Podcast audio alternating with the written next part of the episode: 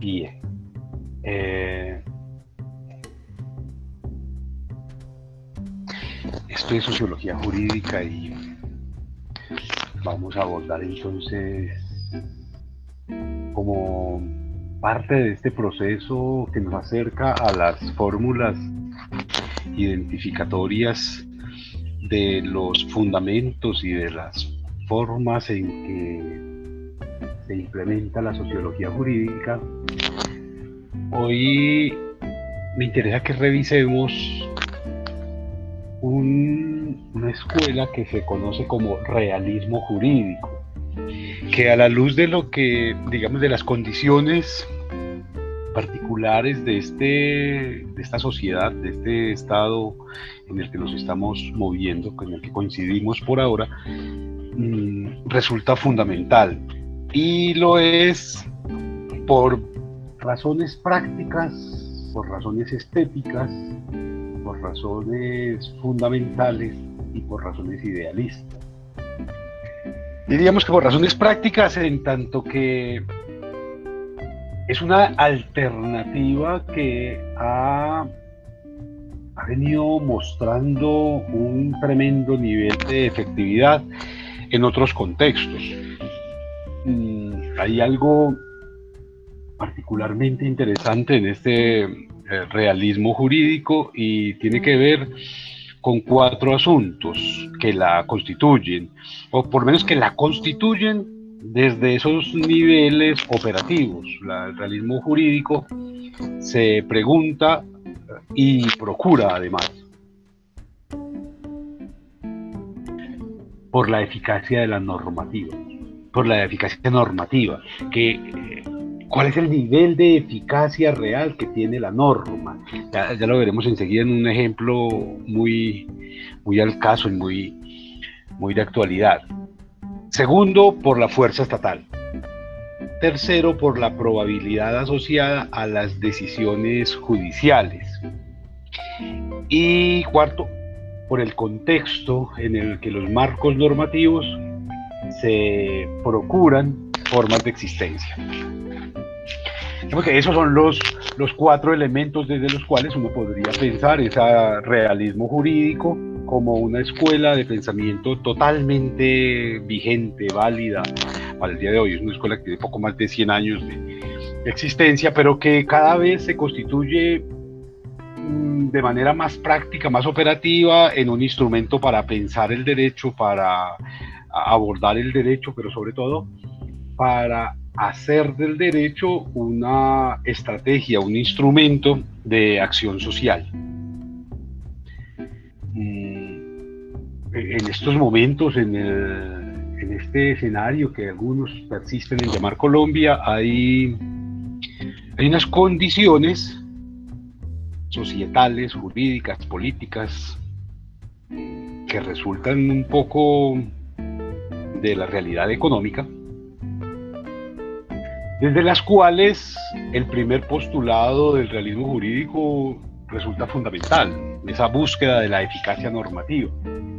Lo planteo en tanto que todavía hay quienes creen que existe una constitución política de 1991 y que esa constitución, por lo menos en ese ideal, parece que fuera importante y digo que parece que fuera importante por asuntos que ya hemos venido abordando en este escenario de sociología jurídica. Es decir, las cosas son importantes en tanto, por lo menos en el derecho, en tanto tienen una función eh, efectiva.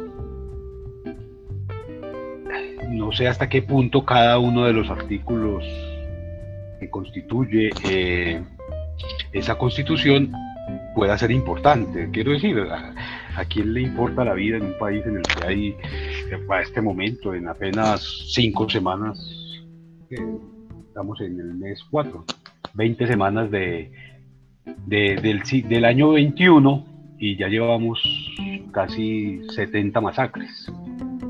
¿Cómo pensar en eso? ¿Cómo pensar en los tratos inhumanos, crueles, terribles que nos plantea el artículo 12? Cuando todos los días están desapareciendo gente, están maltratando, están agobiando las demás libertades, están acabando con los demás derechos.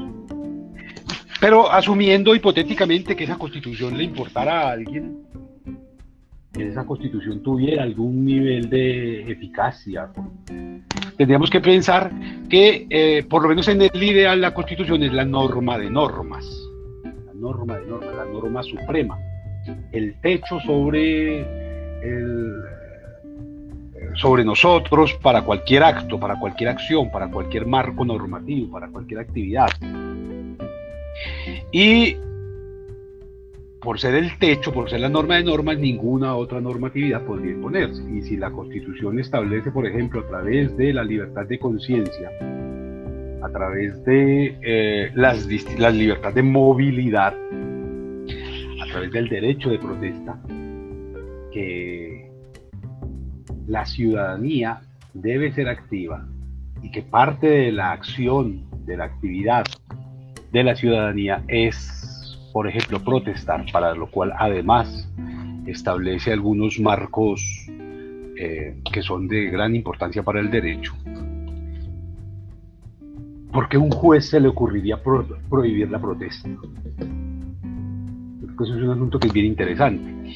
Porque un juez de la República tendría la, digamos, en su, en su imaginación, tendría sobre sus hombros, porque no creo que en la cabeza, tendría sobre, sobre sus hombros la idea de que es posible establecer eh, la prohibición de las manifestaciones sociales.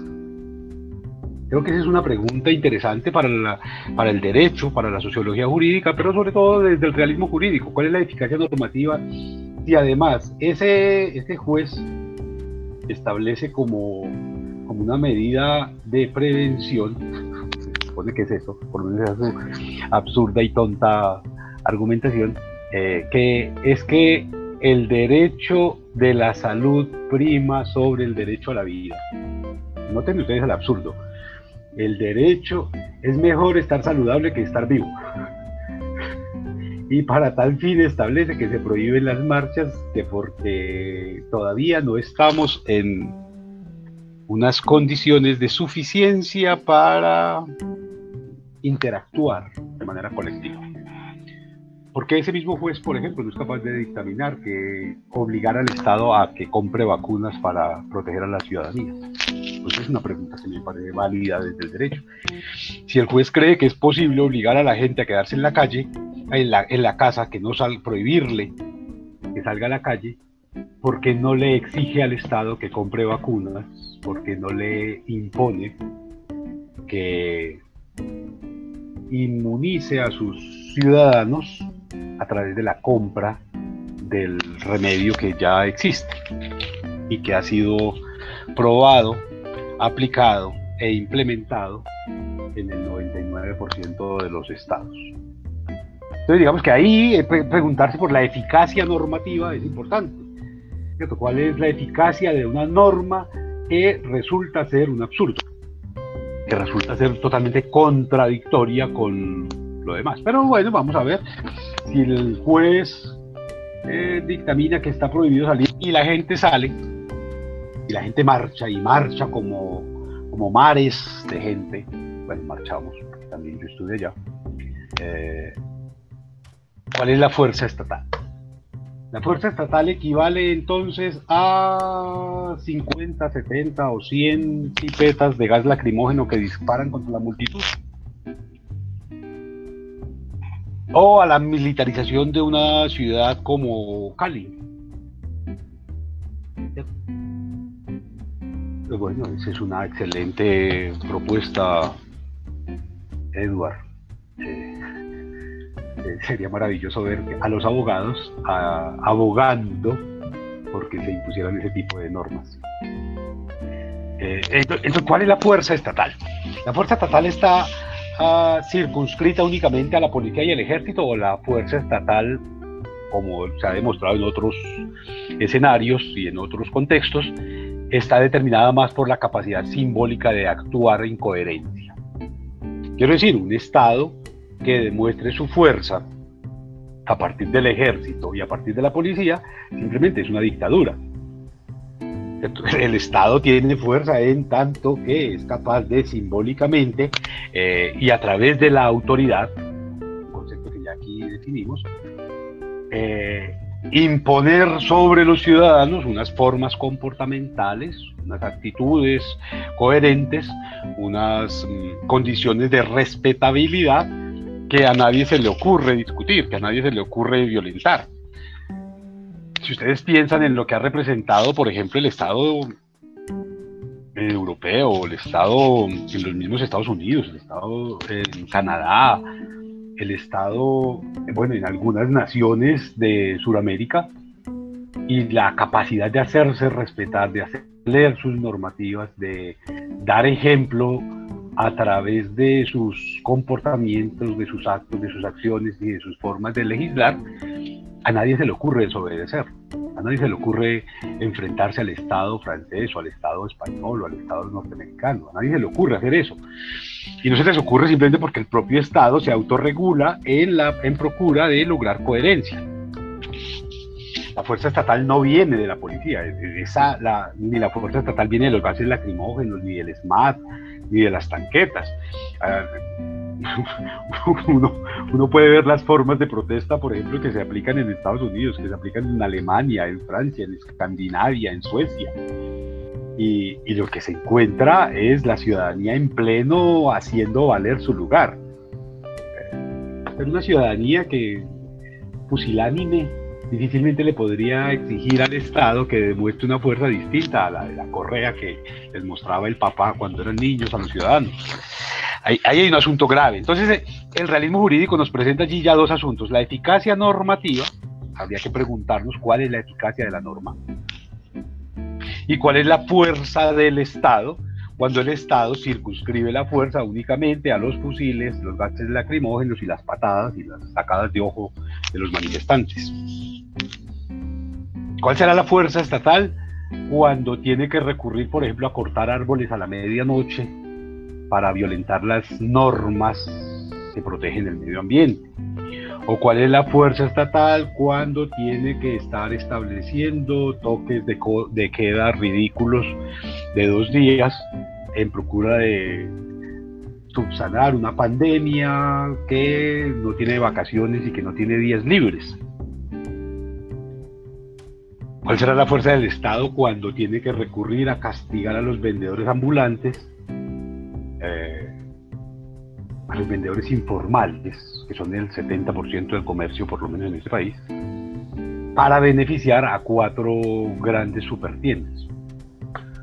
¿Cuál será la fuerza del Estado cuando el policía se la pasa maltratando ciudadanos, pero custodiando criminales? Y criminales políticos, que es lo peor. ¿Cuál será la fuerza del Estado cuando ese Estado aboga por la inexistencia de recursos para satisfacer las necesidades del pueblo, mientras que está premiando con contratos a quienes probadamente por la justicia misma colombiana son criminales corruptos, eh, narcotraficantes, terroristas, de toda índole, de toda especie ideológica. Entonces la fuerza estatal habría que pensarla también allí. Y nos habla también el realismo jurídico de la probabilidad asociada a las decisiones judiciales, es decir, cuál, será esa efectividad, cuál será ese nivel de impacto real que están logrando las decisiones judiciales en un estado en el que, eh, digamos que hay presos que tienen internet, hay presos que están en clubes campestres y clubes militares, hay presos en sus apartamentos estrato 32 eh, disfrutando de una cantidad de privilegios que, digamos que violentan, que vulneran cualquier estatuto carcelario. Pero no solamente tiene que ver con los presos y con la, justicia, sino que tiene que ver con la economía. Vamos a ver, pensémoslo en términos operativos. Habrá gente defensora de las ultraderechas y entonces hay que complacerlos también. ¿Cuál será la probabilidad asociada a las decisiones judiciales cuando el Estado intenta establecer una reforma tributaria que el Estado, el Estado, considera necesaria para poder garantizar la sobrevivencia por más de siete semanas, por lo menos la sobrevivencia económica, por más de siete semanas eh, de la nación, de los intereses de la nación, y sale el 80% de los ciudadanos a decirle que no, que no sea absurdo, que no sea arbitrario, que no sea injusto, que no sea criminal. ¿Cuál será el nivel de efectividad que podrá tener un intento normativo como ese cuando la propia ciudadanía está saliendo a la calle a decirle que no? Que, eso es ridículo. Y entonces allí este realismo jurídico, y vamos a ver que esto tiene unos fundamentos absolutamente geniales, eh, nos pone a pensar, bueno, ¿qué tipo de payasada es esta en la que ni hay eficacia normativa, ni hay fuerza estatal, ni hay probabilidades de que los marcos normativos tengan algún tipo de aplicabilidad. Es simplemente como, como, esos niños que aún no saben escribir y trazan garabatos sobre la arena o en un papel eh, y pretenden que allí dice algo. Es, más o menos el mismo ejemplo. Es en la vida real el Estado este Estado que se hace llamar Colombia eh, sigue funcionando de la misma manera, no tiene ni eficacia normativa, aquí ninguna norma se respeta, salvo que la norma sea impuesta como el código de policía, que lo hacen cumplir los policías a las malas, aunque los policías mismos son los primeros infractores, y hay ciudadanos violadores de la ley, son los policías. Los policías andan de a dos en una moto y las motos son para son vehículos unipersonales policías se les ha probado, se les ha comprobado que son violadores en los CAIs de las niñas marchistas. Los, los policías son la peor calaña en términos de cumplimiento de los derechos humanos. Y siguen allí, es una cosa gravísima. Eh, pero además, ¿cuál es la norma que se puede cumplir en términos sociales si las normas están establecidas simplemente para parecer bonitas y quienes han tenido la desgracia de escuchar alguna vez al jefe de Estado de este periodo eh, defendiendo en sus discursos eh, el brillante papel que cumple Colombia ante la OCDE, por ejemplo, siendo el segundo país peor calificado en las normas, en las pruebas PISA y sale el, señor representante del Estado a, hablar maravillas de la OCDE, siendo el país que menos presupuesto tiene para eh, la educación y para la ciencia. Sale ese señor a decir que somos una maravilla ante la OCDE, que somos una especie de estado ejemplar y maravilloso, cuando en este momento más del 70% de los estudiantes que están en la virtualidad ni siquiera tienen acceso a Internet. Todavía les toca con planes de datos, todavía les toca pegarse de cualquier vecino para poder asistir a clases. Entonces allí hay un asunto que me parece bien interesante. Y decíamos además que este presupuesto es estético. Es estético supuesto el realismo jurídico, en tanto que se pretende que las normas de belleza, los ideales de sociedad están hacia países como los escandinavos y como los propios Estados Unidos, y pretendemos que este país, Colombia, está intentando a toda hora emularlos, gracias a la Constitución del 91 que se firmó, una mala copia de una suma de normas de otros estados. Eh, intentamos parecernos a ellos. Entonces, eh, esos escenarios que planteamos aquí, la eficacia normativa, la fuerza del Estado, la probabilidad asociada a las decisiones judiciales, se, se cae por su propio peso, no funciona. Claro, para, para el realismo jurídico, y con esto tal vez nos podemos entender mejor, el realismo jurídico plantea una cosa maravillosa, y es que el derecho no está, no está el derecho en los enunciados ideales. El derecho no es una sumatoria de enunciados ideales, sino que lo encontramos en reglas realmente observadas por la sociedad o impuestas por la autoridad, no por el poder, por la autoridad estatal. Ahí es donde estaría el derecho.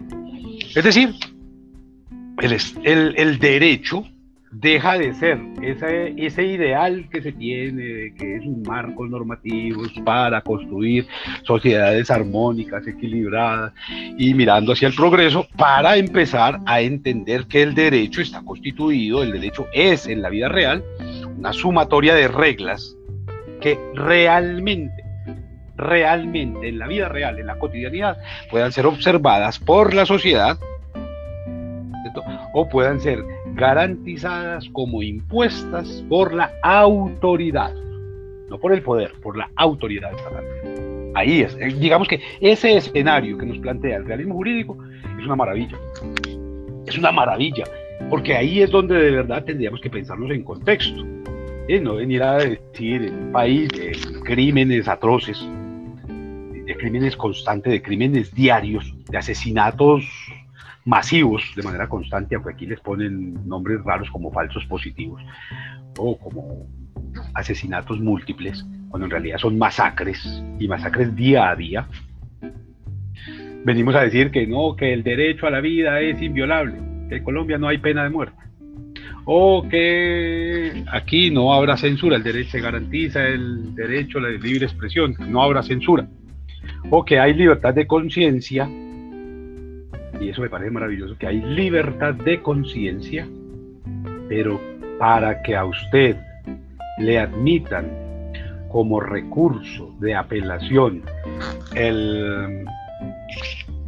esa posibilidad de ejercer su derecho a pensar por sí mismo, se necesita establecer una tutela. Es decir, para ser objetor de conciencia, usted necesita establecer derechos de tutela, derechos de petición, de mandar al Estado y hacer cuenta carajada para que le admitan que usted es un objetor de conciencia y que por ser objetor de conciencia no va a prestar servicio militar. Que por ser objetor de conciencia, por ejemplo, usted mm, puede o no puede eh, practicar un aborto. Que por ser objetor de conciencia, usted puede o no puede eh, asumir una práctica como la eutanasia, o que por ser objetor de conciencia usted puede o no puede salir a marchar, porque salir a marchar es un asunto de conciencia, conciencia social. ¿Qué, ¿Qué se necesita para que a usted las autoridades le permitan hacer o no hacer en virtud de un argumento como la objeción de conciencia? Y creo que allí tendríamos que revisar toda la constitución y todos los marcos eh, normativos con los que nos movemos. Entonces allí, digamos que tendríamos que pensar si realmente estamos hablando, ustedes que estudian derecho, se están formando para una disciplina académica que procura reglas realmente observadas por la sociedad o en su defecto, que sean impuestas por la autoridad del Estado. O simplemente se trata de establecer papelitos para tratar de fingir que estamos resolviendo problemas a partir de, de, letras que nadie lee, a través de micos en el Congreso, a través de asteriscos en los contratos, a través de letra pequeña en los convenios. Entonces, cuando un Estado tiene que comenzar a replantearse los objetivos que se trazan las normas, eh, es un Estado fallido. Cuando se tiene que estar corrigiendo la Constitución 60 veces, lo que tiene es un Estado fallido. No tiene un Estado, tiene un circo, tiene una granja, tiene una huerta de cerdos, eso es lo que tiene. Porque la Constitución no es para estarla cambiando, ni los códigos son para estarlos modificando.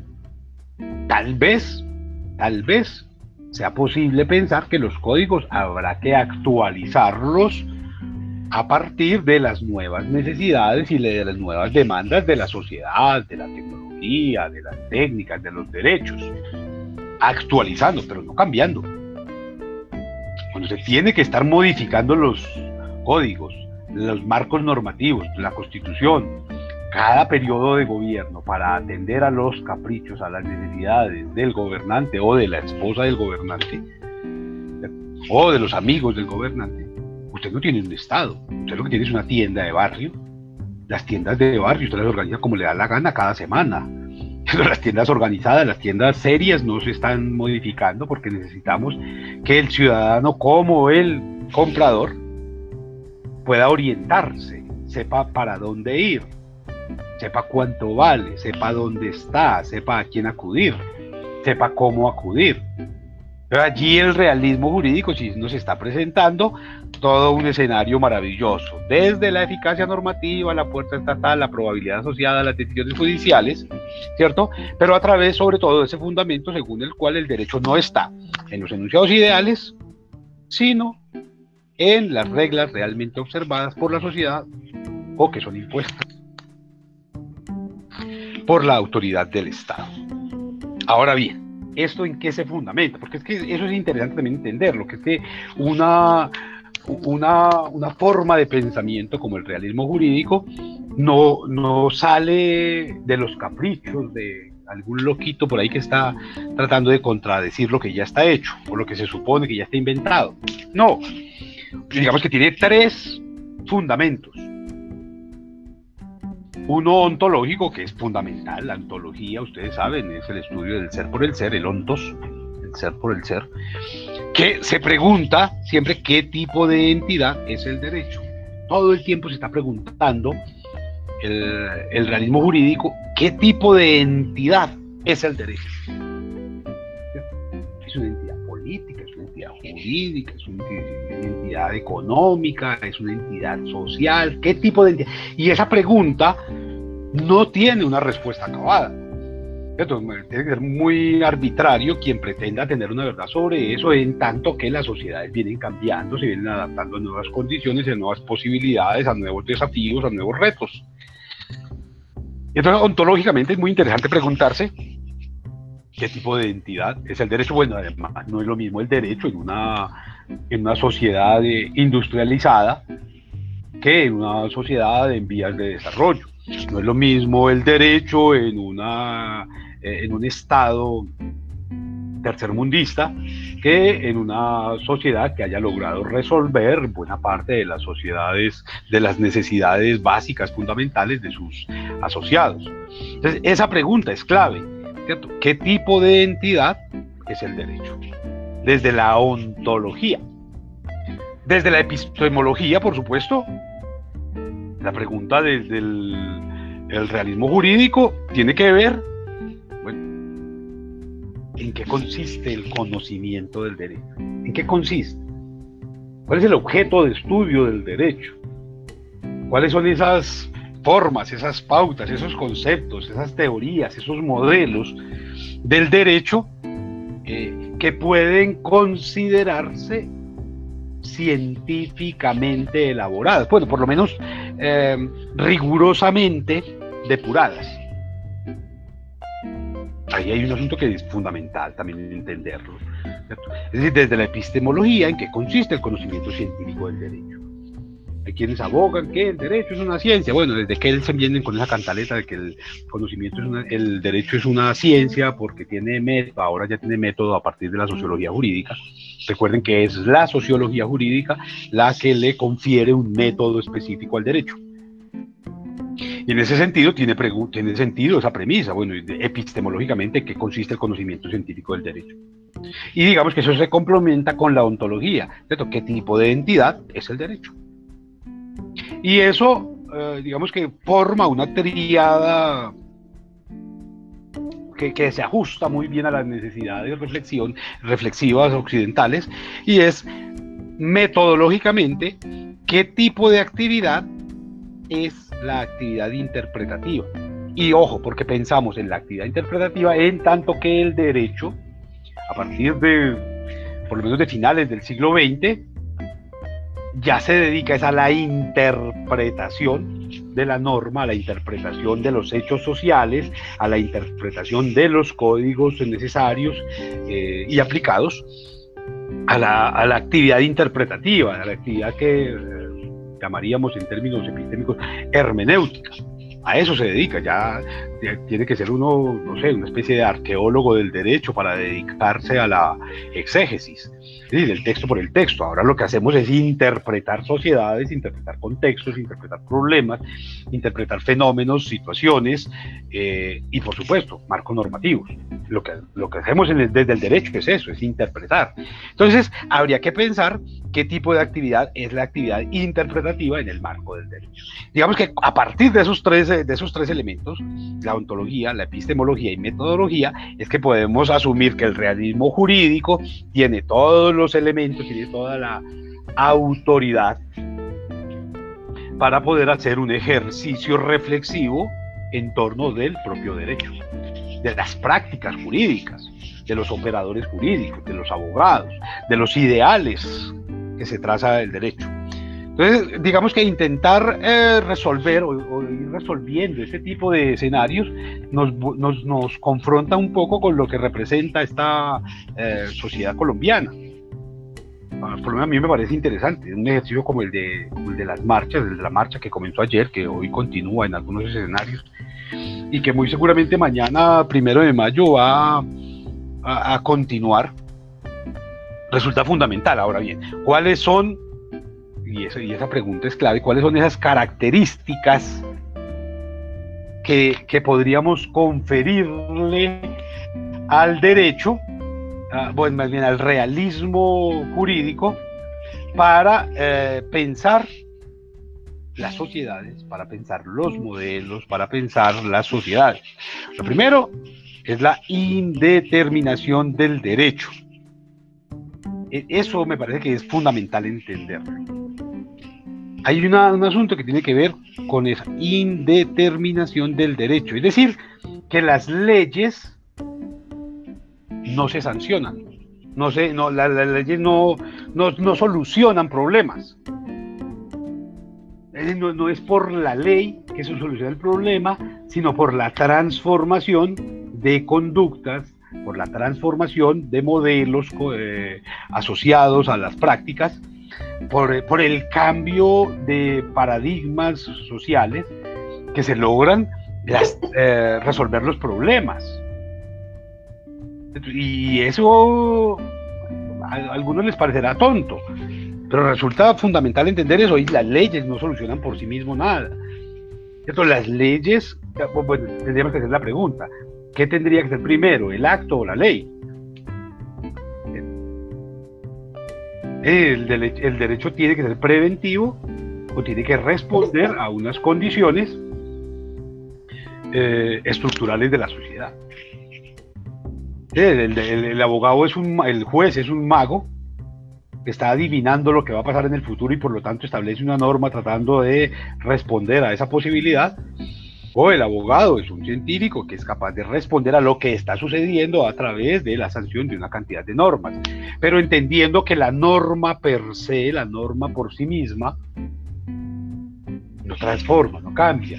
Aquí en este, en este, en este país pasan cosas rarísimas.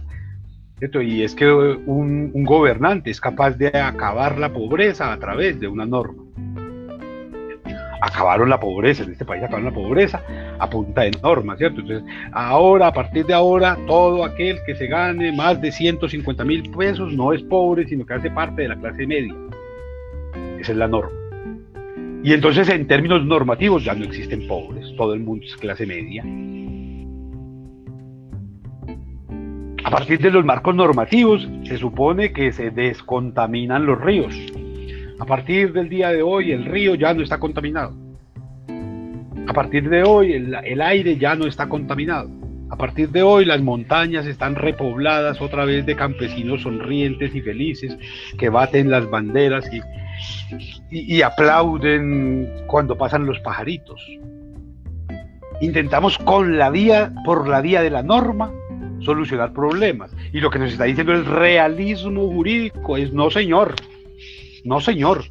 La indeterminación del derecho establece que las leyes no solucionan problemas, que las leyes por sí mismas no cambian nada. A usted le pueden decir a partir de mañana, vea, a partir de mañana usted es estrato 6 y usted va a seguir pidiendo prestado para el almuerzo. Va a tener que seguir siguiendo a pie para la universidad porque no tiene cómo, no tiene cómo pagar un pasaje. Si paga el pasaje no puede desayunar. Entonces las leyes no solucionan nada y digamos que ese escenario es fundamental entenderlo desde el realismo jurídico. No solucionan nada las leyes por sí mismas. Pero, pero digamos que la otra característica, además de la indeterminación del derecho, que nos plantea el realismo jurídico es que el derecho es, debe ser y tiene que ser interdisciplinario el, que solo de derecho sabe, no sabe de derecho, no sabe nada. No sabe esa, esa bobada que planteaba Kelsen de la teoría pura del derecho. Es pura cantaleta, es pura bobada. Eso no sirve ni siquiera en Alemania, que fue donde se inventó. Allá es donde menos, porque allá se entendió claramente que el derecho tiene que ser interdisciplinario, es decir, que hay que preocuparse por la economía, por la estadística, por la antropología, por la historia, por la sociología, por la geografía, por la biología, por la medicina, por la enfermería, porque si no, no podemos establecer marcos normativos reales.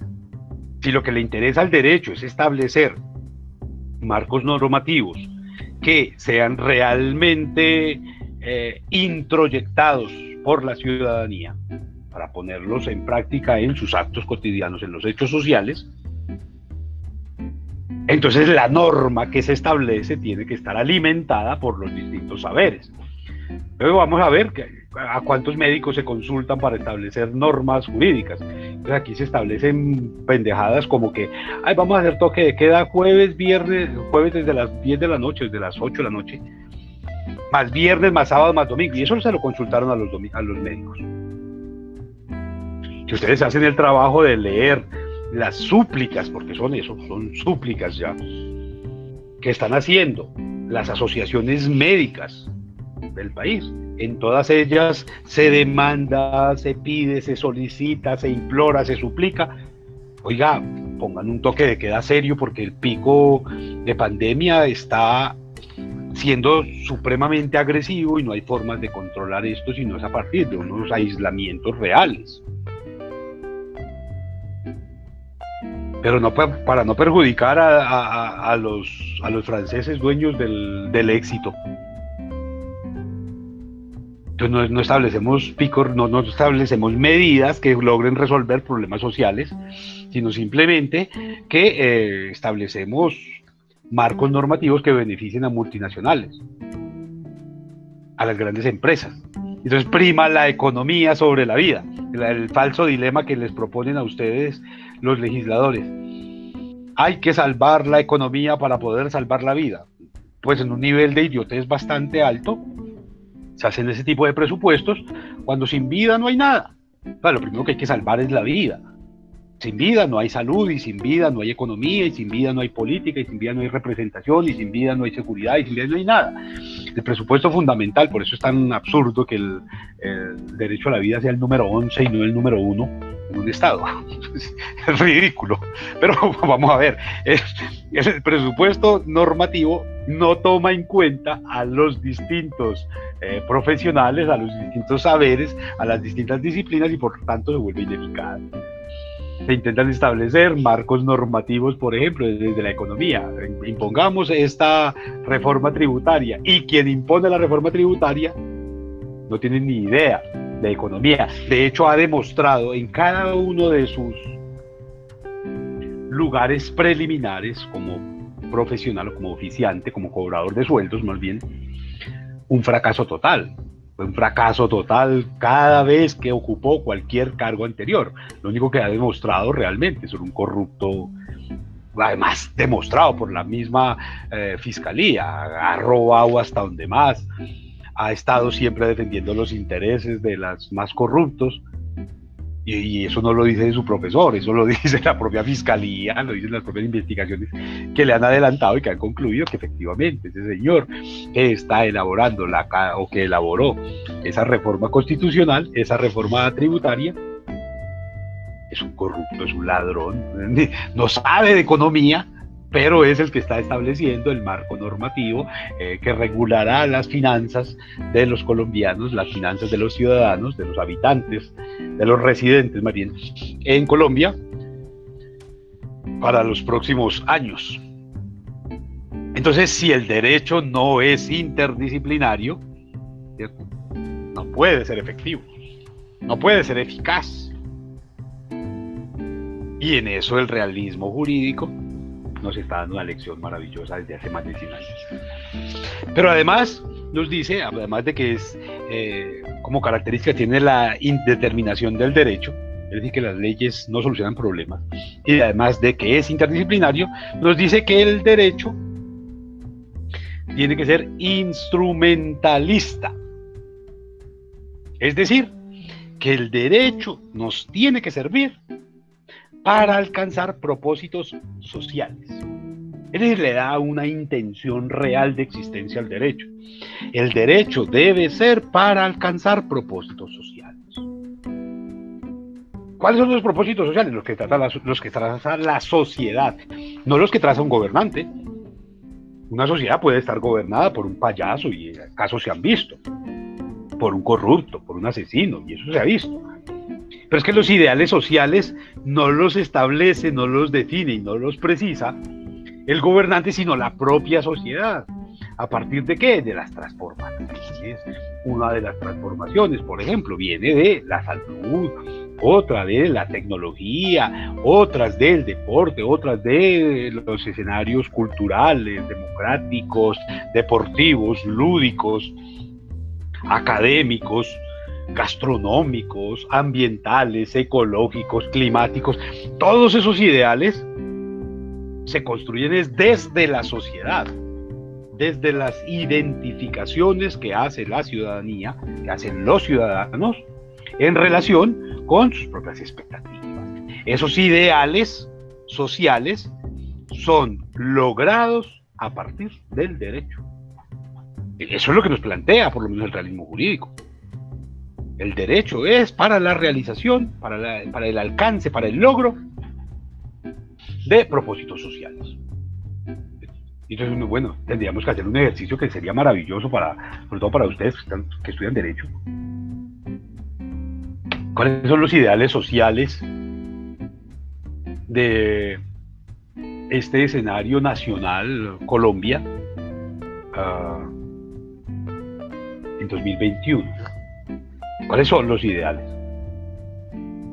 Y, tendrían que hacer ustedes el ejercicio. Bueno, vamos a listar, vamos a hacer una lista de los ideales sociales que ustedes como estudiantes, pero además como jóvenes, pero además como ciudadanos, han podido verificar que se tienen para la realización social. ¿Cuáles son esos ideales sociales? Y entonces habrá gente que todavía tenga mentalidad de viejito y siga creyendo como pensaron sus abuelos, que no, que el ideal social es la paz, que el ideal social es la justicia, que el ideal social es la armonía, que el ideal social es el progreso. sus abuelos pensaban así y ustedes siguen pensando como ellos. ¿Cuáles son esos ideales sociales? Bueno, habrá quienes piensen que el ideal social por excelencia sea la riqueza y está bien. Cuando un Estado no se dice mentiras en relación con lo que hace y lo que piensa, pues logra unos niveles de concreción de realidad bastante interesantes. Y uno encuentra estados que realmente se dedicaron a eso, a establecer como función social la riqueza. Y entonces usted encuentra Dubái, Dubái que quería ser rico y lo logró no le importó un carajo, lo único que querían y lo lograron, son una de las naciones más adineradas, por lo menos no ricas, pero sí adineradas, sobre la faz de la Tierra. Y hay otras sociedades que definen como ideales el empoderamiento frente a otros estados, y vale.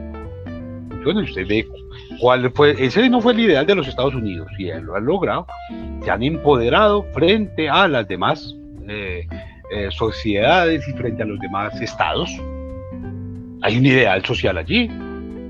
Pero hay otros que pretenden ideales sociales de fe, de religión, de amor, y trabajan para eso. La pregunta que ustedes tendrían que hacerse hoy desde este marco societal, de este marco humano en el que ustedes son los representantes por excelencia, sería por la identificación de los ideales sociales que tiene el escenario en el que ustedes se mueven. ¿Cuáles son esos ideales sociales? Piénsenlo si quieren en términos micro. ¿Cuál es el ideal social o el ideal familiar en el que usted se mueve? ¿O cuál es el ideal humano, profesional, académico en el que usted, cada uno de ustedes, se mueve? ¿Cuál es, ¿Cuál es, la idea que realmente lo mueve y qué tanto esa idea está siendo coherente con sus actos, con sus decisiones, eh, con sus expectativas, con sus posibilidades, con su preparación, con sus recursos eh, humanos, técnicos, tecnológicos, eh, de tiempo. ese ideal que usted tiene, o ese ideal que usted nombra por lo menos, es coherente con eso. Y yo creo que habría que pensar entonces, no solamente en la sociedad, sino también en lo individual, porque la sociedad, contrario a lo que plantea la receta de cocina, que es la constitución del 91, eh, no es la sociedad, no, no, es la familia, el núcleo fundamental de la sociedad, sino que es el individuo. Entonces, si sus ideales como individuo están claros y son coherentes con sus actos, por supuesto los ideales como familia o como parte de una familia irán mejor encaminados y por supuesto si los de familia van bien encaminados, pues como Estado, como comunidad, como colectivo, también irán bien. Pero digamos que eso habría que pensar. Y en ese sentido, entonces tendríamos que hacernos o acercarnos a la cuarta característica que tiene el realismo jurídico, más allá de la, de la indeterminación del derecho, de la interdisciplinariedad y la instrumentalización, que tiene que ver con, el, con que el núcleo del derecho es un reconocimiento que a mí me parece absolutamente maravilloso. Nos dice que el núcleo del derecho no son las leyes, sino los hechos. Y esto parece una verdad de perogrullo, pues, pero, pero es importantísimo entenderla. El núcleo fundamental, la preocupación del derecho, de, las normas jurídicas, de los escenarios jurisprudenciales, no son las normas, no son las leyes, sino que tienen que ser los hechos. Es decir, que el abogado, es decir, que el juez, es decir, que el magistrado, es decir, que quien se preocupa por el derecho, lo único que no tendría que hacer es ocuparse de la norma, tendría que ocuparse de los hechos, porque los hechos son los que nos generan las posibilidades, los instrumentos para poder construir el derecho. Hay una, una expresión muy bonita eh, vieja pero maravillosa que dice, dame los hechos y te daré el derecho. Pero, digamos que en un escenario como este, eh, nacional de Colombia, pasa lo contrario, ¿cierto? es que establecen los, las normas y a través de las normas, es decir, establecen la reforma tributaria y como reforma tributaria aparece la ciudadanía protestando para negarla, para ocultarla, para eh, tratar de, impedirla. Cuando tendría que ser lo contrario, ¿cierto? Es, el hecho, de las condiciones que tenemos en este momento de aislamiento, de pandemia, de ausencia de recursos, eh, de desempleo, de violencias, las que tendrían que generar marcos normativos coherentes. Y sin embargo no es de esa manera ahí hay un asunto que por lo menos a mí me parece que es gravísimo y que ustedes tenían los llamados a discutirlo, ¿cierto? ¿Qué tanto ese realismo jurídico nos está permitiendo entendernos eh, en el marco de lo real, de lo concreto, de lo social, del ya, de la hora, de lo, de lo que estamos proyectando, de lo que estamos escribiendo, por lo menos en el marco del derecho, en el marco de lo jurídico. Son realmente los hechos lo que le preocupa al legislador o es la norma. Es un legislador que está estableciendo una reforma tributaria, que está, eh, que está estableciendo unas excepciones de impuestos para las grandes multinacionales que ya no pagan ni siquiera regalías por los recursos naturales que se están llevando, que están explotando y se están llevando, pero que además intenta cargarle el legislador al habitante de calle, al habitante eh, del desempleo, unos marcos normativos en los que todo tiene unos impuestos altísimos que además no se justifican en obras, no se justifican en salud, no se justifican en seguridad, no se justifican en estructura, que para eso es que se supone que son los impuestos, para que tengamos las mejores carreteras sin peajes. Bueno, un marco normativo como el de la reforma tributaria, me imagino que ustedes ya la leyeron completa, que establece 39 nuevos peajes en el país que más peajes tiene en el mundo y en el que tiene las peores carreteras en Latinoamérica. Realmente estará atendiendo a los hechos. ¿Y esos 39 peajes de quién son y para quién son? y qué representación tienen en términos de calidad de las vías si fuera para eso. Aunque se supone, pues por lo menos así está establecido en la norma, que las vías se construyen de los impuestos. Entonces, si pagamos impuestos, ¿para qué peajes? Y el realismo jurídico sí nos está dando una lección maravillosa. Ahora, ¿cómo es posible entender eso del realismo jurídico en la vida real? Bueno, el, realismo jurídico es una construcción que se ha concretizado, se ha vuelto realidad, eso es real, a partir de cuatro escenarios. Digamos, uno, escandinavo, uno ruso y uno, norte, eh, uno norteamericano, que me parece que es fundamental eh, entenderlo digamos que esos tres son los fundamentales. Hay un, cuarto escenario que es un poco más eh, incluyente, en términos reales más negativo, no funciona. Pero digamos que el escandinavo, y habría que pensar lo que es son, son, las sociedades escandinavas, lo que es pensar en Dinamarca, lo que es pensar en Finlandia, lo que es pensar en Suecia, lo que es pensar en todo ese norte, norte frío de Europa que son las, las naciones con el mejor índice de calidad de vida. Las sociedades que lograron resolver después de la Segunda Guerra Mundial las necesidades básicas de toda su población y de todos los que han llegado allí como resultado de las migraciones que generan las violencias, eh, tanto en África como en Asia como en Américas. Entonces los escandinavos desde comienzos del siglo XX, eh, se preguntaron por ese realismo jurídico y lo primero que hicieron fue asuntos que iban contra la ortodoxia del derecho, ¿cierto? Es decir, rechazaron, primero que nada, el formalismo, rechazaron el positivismo, rechazaron el naturalismo, para poder entender que no es posible eh, pensar el derecho como un método de elaboración de conceptos, de normas, sino como un instrumento para transformar la sociedad. Y por eso el derecho eh, escandinavo ha logrado ser tan coherente. Cuando ustedes encuentran esos ejemplos maravillosos de la realeza eh, de Dinamarca, frente al nazismo. El abrir las fronteras para que los judíos pudieran salvar el cuero y llegar allá con pasaporte eh, danés, aunque no fueran de allí. Ahí lo que dicen, bueno, lo que se necesita no es una norma, lo que se necesita no es pedirles visa ni pasaporte, sino necesitamos es salvarlos de un sistema absolutamente absurdo que los está asesinando. Después veremos cómo resolver, por, por ahora salvémosles la vida.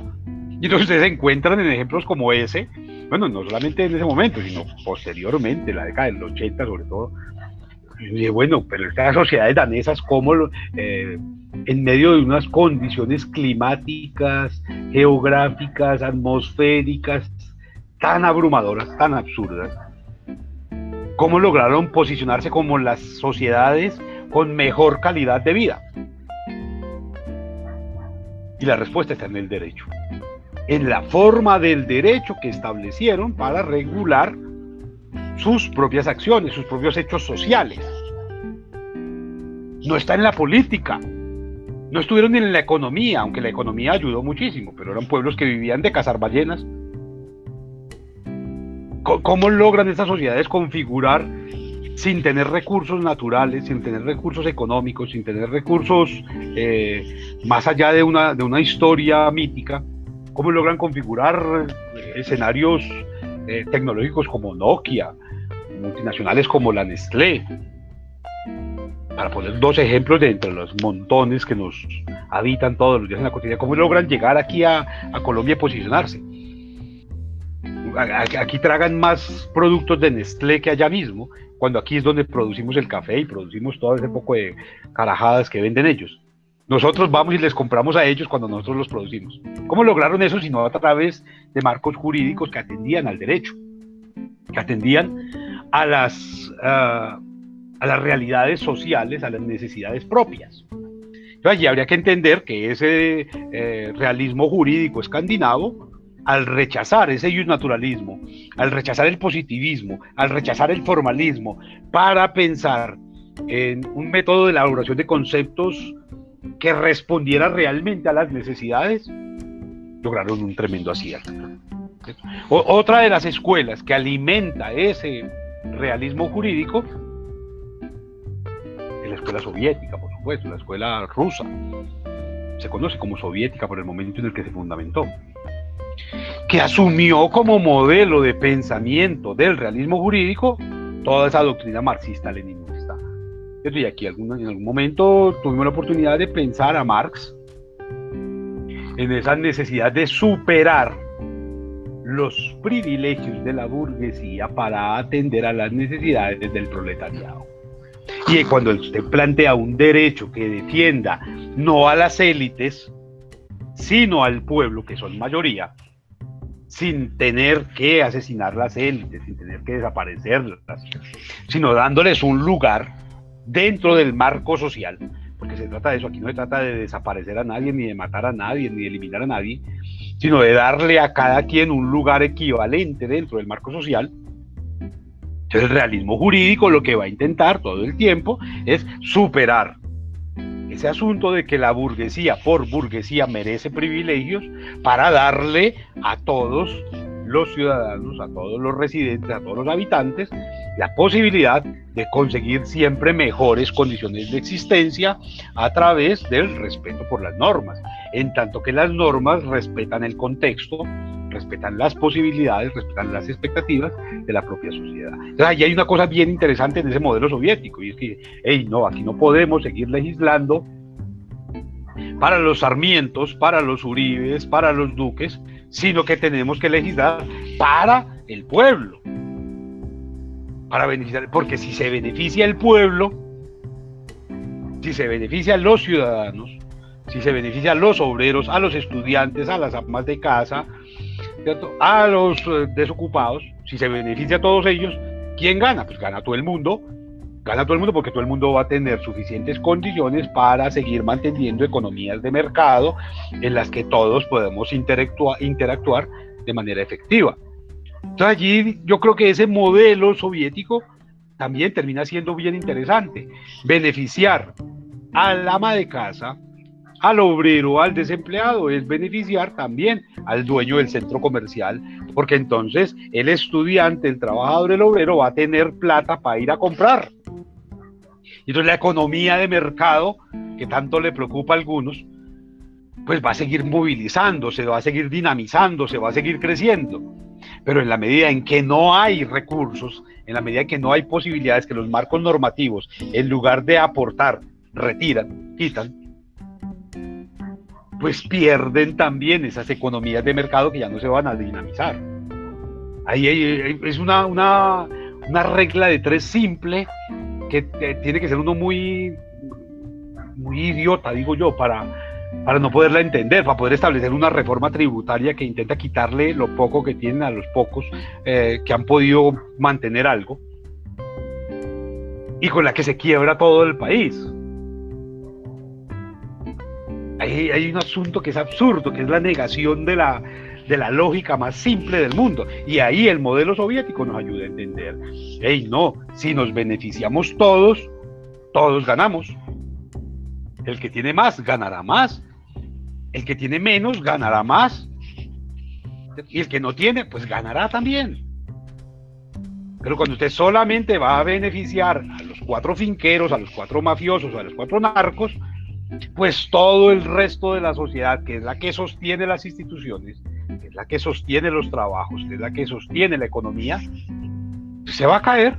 No va a quedar más vías que la protesta, que el desespero, que el desamparo, que la miserización. No, no es gratuito que este país, que tiene los más grandes recursos naturales del hemisferio,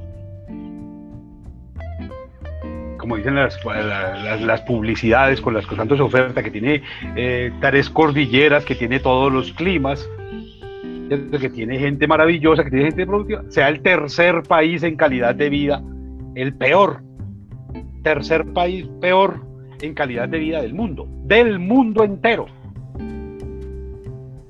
el peor, teniendo todas las fórmulas para ser una superpotencia, no somos nada.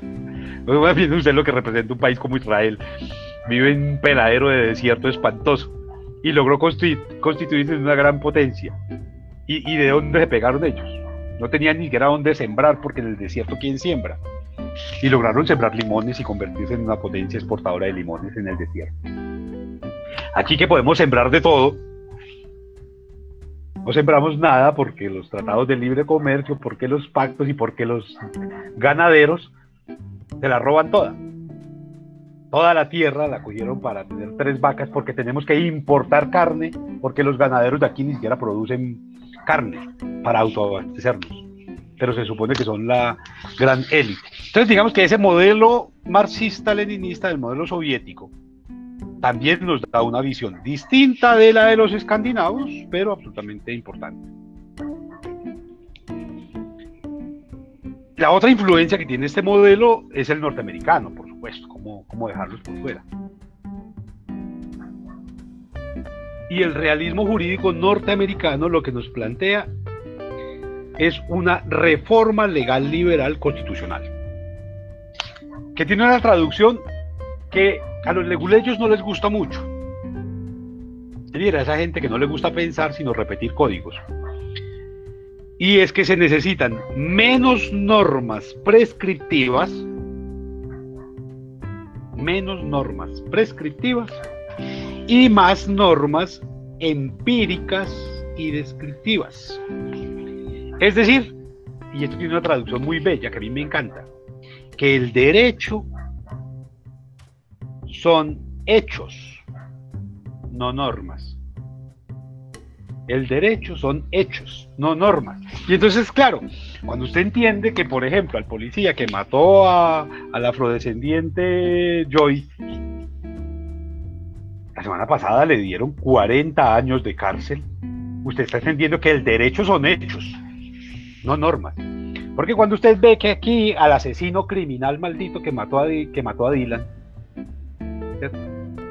le dieron tres meses de vacaciones en Cartagena por haberlo matado y una medallita en la hoja de vida. Entonces entiende que aquí el derecho es una norma maldita que no sirve para nada. Mientras que en otros escenarios el derecho es un hecho, y esto es para cumplirlo. Cuando aquí al que se le prueba, se le comprueba con fotos, con videos que salen en los noticieros, que es un narcotraficante que tiene una finca en donde se produce coca, y usted como castigo lo convierte, lo mantiene y lo sostiene como embajador, usted está entendiendo que el derecho aquí son normas, que aquí echa la ley, echa la trampa, que aquí el narcotráfico puso al presidente con los votos de la ñeñe política, que aquí se lograron reelecciones presidenciales por medio de la yidis política. Todo eso es corrupción. Que aquí Odebrecht fue el gran gestor de grandes procesos de corrupción y sin embargo seguimos contratando con ellos.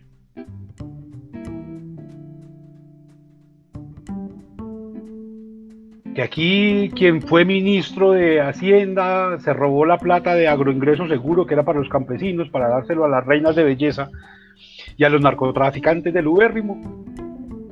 Y aquí lo tenemos de vacaciones en un club militar y lo mandamos a Argentina a que dé conferencias como conferencias sobre la anticorrupción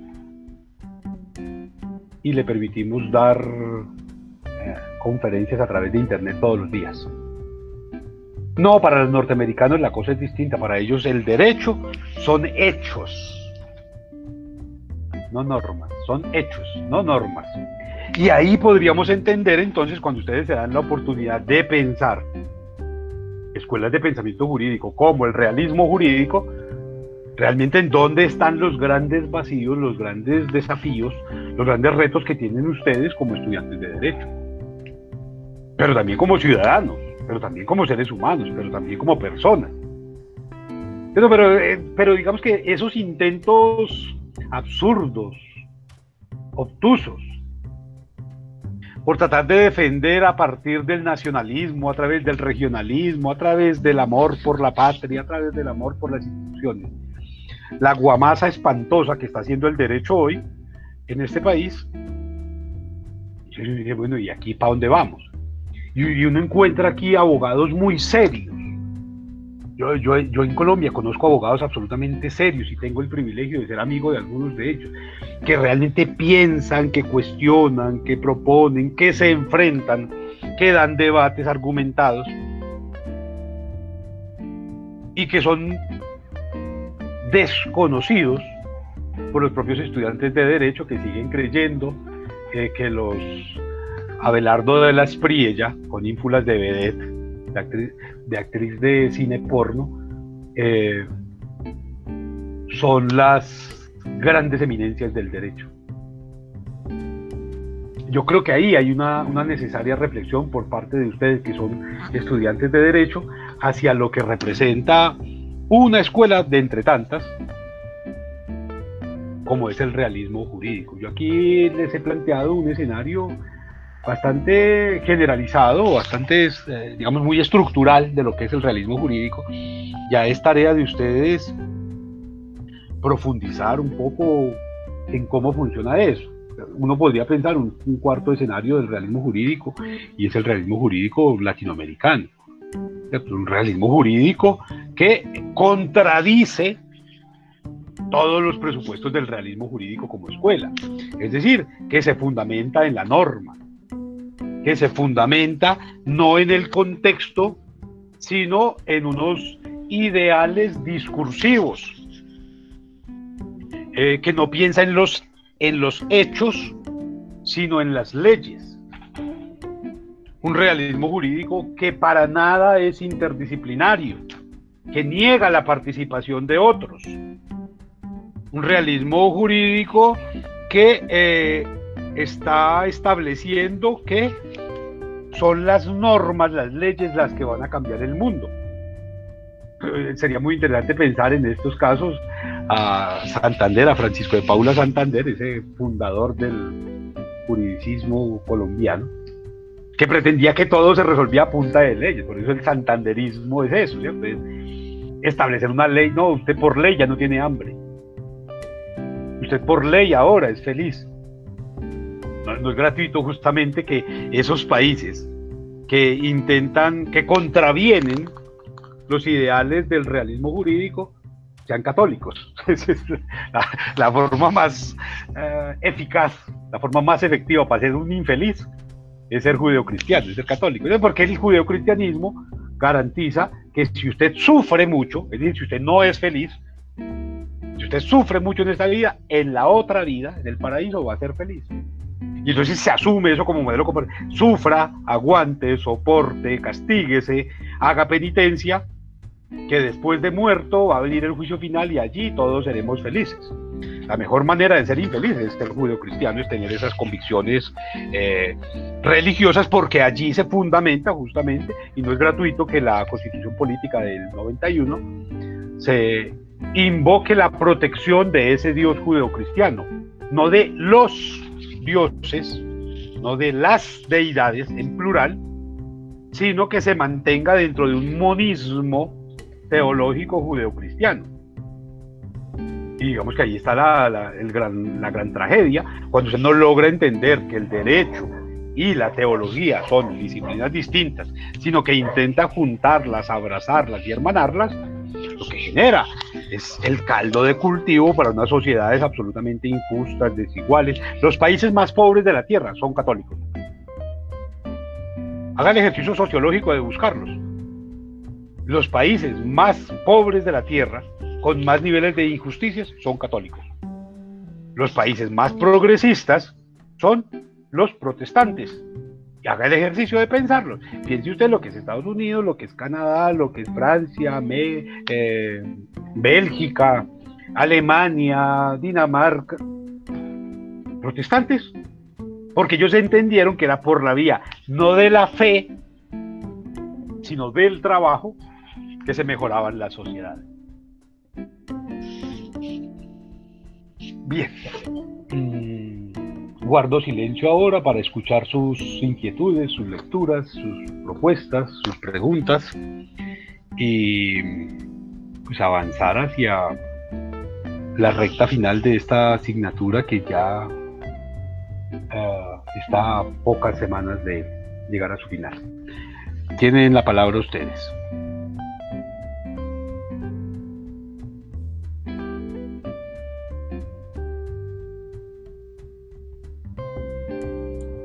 Aproveite, você quer.